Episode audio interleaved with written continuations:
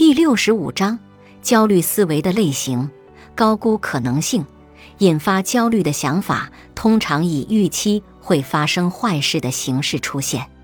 在这一小节，我们将介绍一些导致焦虑的想法和经历。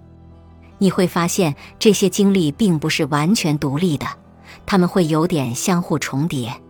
在你使用本章介绍的策略来改变自己引发焦虑的想法时，理解负面想法的类型尤为重要。高估可能性，你经常觉得坏事情会发生在你害怕的某个情境中吗？即便你已经反复发现它并未发生。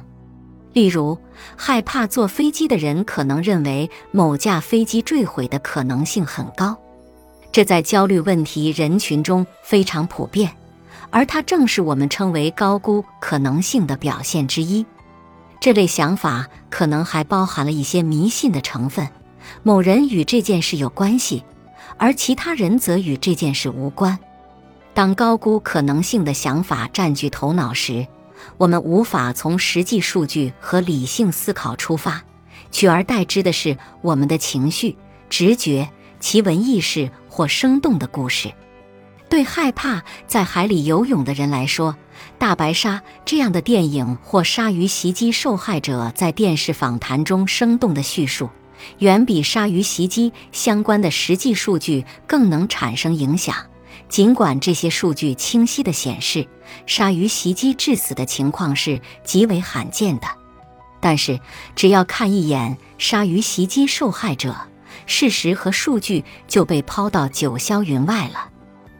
以下是一些高估可能性的陈述的例子：心跳加速意味着我很可能就要心脏病发作了；头晕意味着我很可能会昏过去；我要患上癌症了；如果我上班时把车停在地下停车场，我会被人攻击；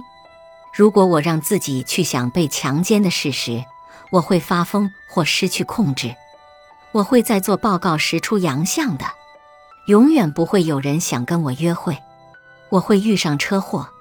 如果我触摸了公共场所的东西就会生病，我的钱就快花光了，我将永远沦为一个穷光蛋，我的孩子将会受伤，当我在电梯里时他会被卡住，当然，所有上述事件都有可能发生。但这肯定不是意味着它们很可能发生。本章的目标之一就是帮助你学会从证据而非焦虑出发来思考可能性。本集播放完毕，感谢您的收听。喜欢别忘了订阅专辑、关注主播，主页有更多精彩内容。